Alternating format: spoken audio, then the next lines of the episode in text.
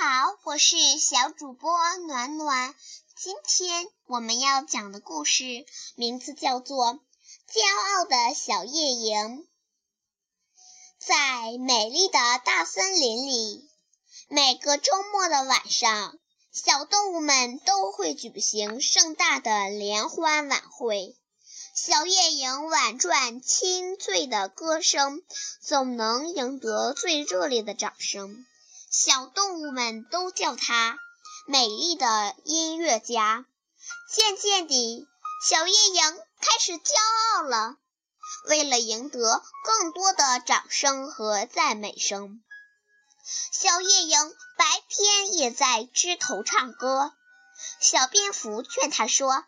白天出来唱歌很危险，小夜莺傲慢地说：“哼，你是在嫉妒我吧？”小蝙蝠听了，伤心地飞走了。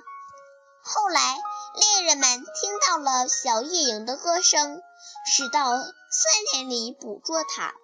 小夜莺见有这么多人来欣赏它的歌声，高兴地大声唱起来。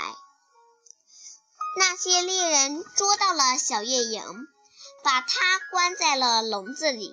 就这样，可怜的小夜莺失去了自由，它再也不能站在枝头唱歌了。好了，亲爱的小朋友们，今天的故事讲完了，我们明天再见。